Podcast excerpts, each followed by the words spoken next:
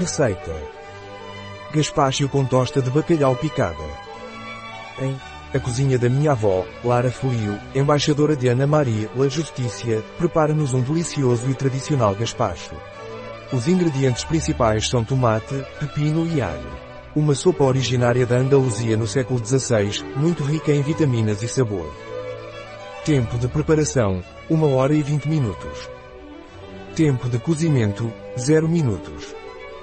Tempo gasto, 1 hora e 20 minutos. Número de clientes, 2. Temporada do ano, verão. Dificuldade, muito fácil.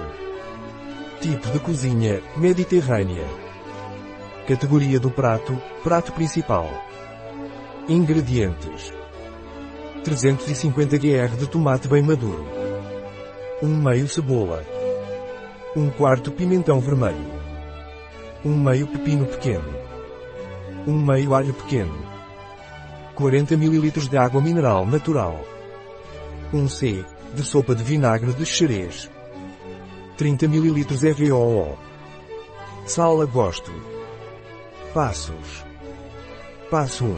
Corte todos os legumes minúsculos e deixe-os de molho com água e sal, na geladeira por 12 horas para que as fibras amoleçam. Passo 2. Coe-os e, com um robot de cozinha, esmague-os. Passo 3. Adicione um pouco de vinagre de xerez e água. Esmagar novamente. Passo 4.